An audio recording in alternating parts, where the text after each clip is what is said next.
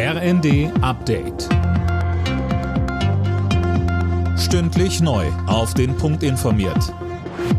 Ich bin Mia Hin. Guten Morgen. Die GDL lehnt eine Schlichtung im Tarifstreit mit der Deutschen Bahn ab. Das hat Gewerkschaftschef Weselski in der Stuttgarter Zeitung klargestellt. Details von Colin Mock. Über grundgesetzliche Angelegenheiten lasse sich nicht schlichten, sagte Weselski. Allen voran hapert es an der von der GDL geforderten Senkung der Wochenarbeitszeit. Das lehnt die Bahn weiter ab. Diese Woche hatte die Gewerkschaft den Druck auf den Konzern mit einem dreitägigen Streik erhöht. Weselski hatte auch weitere nicht ausgeschlossen, sollte die Bahn kein neues Angebot vorlegen. Ein unbefristeter Streik sei aktuell aber nicht denkbar.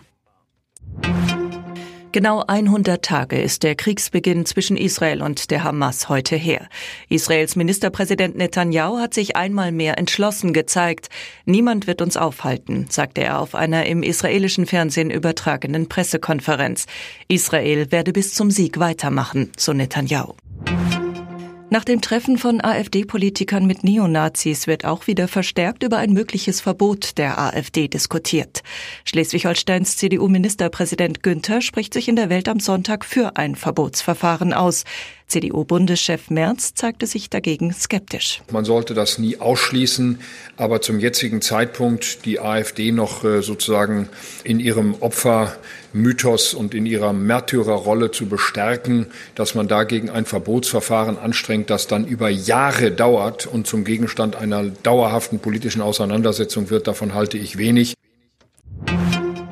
Borussia Dortmund hat das Abendspiel in der Fußball-Bundesliga für sich entschieden. 3 zu 0 der Endstand bei Schlusslicht Darmstadt. Leverkusen bleibt derweil ungeschlagener Tabellenführer nach einem 1 zu 0 in Augsburg. Die weiteren Ergebnisse Leipzig-Frankfurt 0 zu 1, Freiburg-Union 0 zu 0, Mainz-Wolfsburg 1 zu 1 und Köln-Heidenheim 1 zu 1. Alle Nachrichten auf rnd.de